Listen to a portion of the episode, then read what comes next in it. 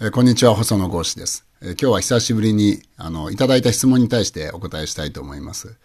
Google フォームに結構いろんなご質問をいただいてまして、あの、LGBT に関する法律、あの、質問が結構、あの、多いんですよね。えー賛成の立場の方もお二人いただいてますし、逆に反対の立場の方、懸念を表明されている方もお二人おられます。で、そこはちょっとあの、しっかり整理をした上で一度皆さんにですね、お答えをしたいというふうに思います。その中で、テラノイドさんという方から、次のような質問をいただいてます。いつも興味深く拝聴しております。ありがとうございます。現在20歳の大学生をしております。さて質問なのですが、細野議員は同性婚については賛成の立場を取られていると思いますが、選択的夫婦別姓についてはどのようにお考えでしょうかご回答いただければ幸いですという、こういう質問をいただいています。これ確かにですね、あの家族の多様性をどこまで認めるかという意味では、え同性婚とか LGBT の問題と、この選択的夫婦別姓の問題っていうのは、えーつながってるんですよね。えーこれ結論から言うと、私はあの賛成です。で、ミソは選択的というとこなんですよね。私はもう30年ほど前に結婚しましたが、同性を選択しました。まあ、夫婦で話をしまして、やはり家族は一体一体感を持つという意味でも同性の方がいいだろうという、そういう選択をしたんです。そういう意味では、えー私はあの夫婦同性派なんです。ただ、えー自分以外の家族が、えー別姓を選択することを認めるかと言われれば、それは私の答えはイエスなんですね。ですから時々誤ってですね、えー別姓に賛成か反対かという問いをする人がいますが、えそれは別に反対でもいいんですよね。えただ、あの、第三者違う人が認めること、えこの同性えを、別姓を選択することをどう考えるかということになってくる、この選択性をどう見るかという考え方なんです。えー自由論をですね、書いた、まあ、自由主義の信奉者でもある J.S. ミルはですね、危害原理というのを提示をしてます。えどういうことかというと、え他者に危害を加えない限り人々は自由であるという考え方ですね。まあ逆を言うと、まあ人は自由なんだけど、他者に危害を加えるような自由は認めませんということになるんですが、これは皆さん比較的しっくりくるのではないでしょうか。えーそこで我々は考えるべきなんですね。えー夫婦が別姓になると。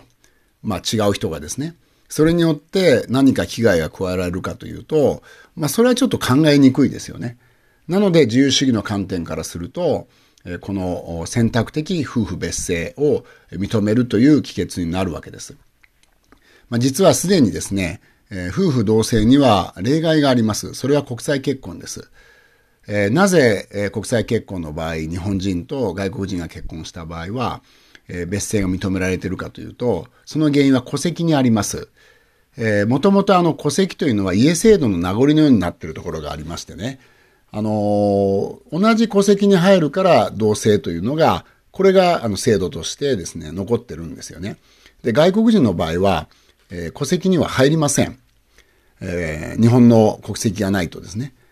まあ、従って同姓にする必要がないわけですね。で、これ結構数が多くて、すでに20組に1組がけ国際結婚となってますので、えー夫婦同姓、まあ、家制度が崩れる、家族の一体感が崩れるという方がいらっしゃるんですが、常に大きな穴が開いているという現実があるわけですね。あとは、まあ、歴史が実ですね、それほど長いわけでもないんですね、夫婦同姓というのは。そもそも庶民が名字を名乗るようになったのは明治に入ってからであることは皆さんご存知だと思うんですが、初めから同姓だったわけではないんですね。夫婦別姓だった。そこでいろんな議論がありまして、戸籍制度が始まった明治31年に同姓となったわけです。まあ、ですから戸籍制度ができてから、まあ、100年程度の歴史ですので、その意味では、あの、もちろん一定の歴史ではあるんだけれども、あの、この歴史を踏まえたときに、これからどう考えていくかということをですね、判断するべき時期に来ているのではないかというふうに思います。で、内閣府がアンケート調査をしてましてね、あの、それを見ると、この選択的夫婦別姓についてはですね、一定の傾向があることがわかります。年齢別に見ますとですね、かなり差がありましてね、まあ、例えば、結婚という選択の当事者、今かなり広がってきているので、仮にですね、50歳までと、18歳から49歳までと仮定をすると、選択的夫婦別姓の導入に賛成の人は40%。で、さらに上の世代で70歳以上で見ると、賛成はですね、わずか15%にとどまっていましてね、相当の差があります。え、そして男女で分けても面白いんですが、賛成が40%だった若い世代、18歳から49歳の男性の賛成は32%であるのに対して、女性は45%となってましてね。まあ、実際には男性よりも女性が性を変更するケースが多いですから、当事者は賛成がかなり多いんですよね。残念ながらですね、今、えー、結婚をしないという選択する人が非常に増えてます。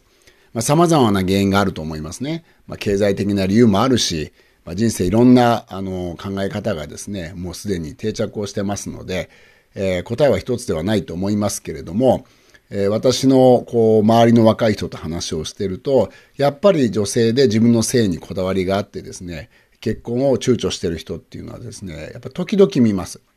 そういったことを考えると、若い人たちが、まあ、同性を、別姓を望んでる人、そういう選択肢を残してほしいと言ってる人がいる以上はですね、まあ、これは一定の結論を若い人の当事者の立場に立って出すべきではないかなというふうに思ってます。ただですね、実際にこれを導入するとなると一つ重大な問題があることを最後に指摘しておきたいというふうに思います。それは子供の性をどうするかということなんですね。私もあの、かつて民主党に所属をしていましたので、この問題悩んだ時期がありました。この法案自体を担当する立場ではありませんでしたので、直接法案作りには携わっていませんので、逆にこれはどうかなと思った部分が一点だけあるんですね。それは、野党が出している選択的夫婦別姓のですね、この法律というのは、えー、子供の性は、えー、その子供が生まれるたびに選ぶという形になってるわけです。ですから、例えば、第一子が生まれて、えー、まあ、それどっちでもいいんですが、例えば女の子だったとしますね。で、例えば鈴木さんと佐藤さんが結婚して、第一子は、じゃあ、えー、お父さんのせいで、えー、鈴木さんにしようかと。で、第二子が生まれた時に、第二子は、じゃあ今度はお母さんの方のせいで、佐藤さんにしようかということができるわけですね。これどうかなと。もちろん、あの、ご夫婦は夫婦別姓というのを選択をしているわけですからね。性が一緒であることがですね、あの、これが家族の一体感とは、えー、違うんだという考え方を取るというのは、これは、あの、よくわかります。で、子供も同様の考え方で育つ可能性ももちろんあると思うんですね。ただ、えー、まあ、一般的には同性が多い社会において、えー、子供が初めから別姓っていうのは子供さんにとってどうなのかっていうこともやっぱちょっと考えた方がいいですね。で、私は、うんここは子供の性は子供はまあ家庭選べませんからね。あの、やはり統一しておいた方が混乱がないのではないかと思うんですよね。そこで、えー、法制審、これはあの政府の審議会ですけれども、平成8年に出された、えー、選択的夫婦別姓を認める、えー、この答申が参考になると思います。えー、この答申ではですね、えー、戸籍を残しながら、えー、2つの性を記載することを認めるという改革案になってるんですね。そして子供の性は結婚するときにあらかじめ一つに定めるとされてるんです。えつまり鈴木さんと佐藤さんが結婚したら別姓を夫婦が名乗る場合に子供が生まれたら鈴木にしますとか佐藤にしますというのをですね、あらかじめ、えー、これを決めておくというのが、これが法制審の考え方なんです。で、私はこの民主党時代の出された法案と、えー、法制審から提案する考え方で言うと、こちらの方が、えー、日本社会には現実的ではないかなと、えー、そんな風に思ってます。えー、そしてまあこれからなんですが、まあ今のところ率直に言ってですね、選択的夫婦別姓を導入するという機運はあまりありません。えー、ただ、もうすでに法制審が答申出してから、もう30年近くの月日が経過してましてね。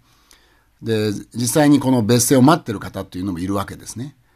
えー、そこは、あのー、そういった、まあ、どれぐらい数がいるかは別にしてですね、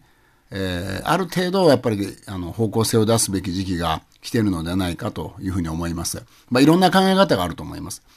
ドイツなどではですね、原則を同性としつつ例外として認めるというような書き方になってます。まあこれある種の知恵ですよね、最後ね。えー、そういったことも含めて、あの、しっかり、えー、早い時期に議論を尽くして、えー、社会全体に関わることですので、ね、議論を尽くすことは必要だと思います。えー、しっかりとした方向性を出すべきだというのは私の考え方です。えー、ご質問に、えー、お答えになったでしょうか、えー、テラノイドさん。あの、またいろんなご質問いただければ、えー、それのお答えをしてまいりたいというふうに思います。えー、お待ちしておりますので、ぜひ、えー、お寄せください。どうもありがとうございました。えー、このですね、ポッドキャストの番組と共同ば、えー、兄弟番組として、えー、 Voicy でですね、えー、10分間で私がニュースをですね、解説をするという番組もやってます。えー、リンクを貼っておきますので、え、そちらもぜひ聞いていただければというふうに思います。え、最後まで聞いていただいてありがとうございました。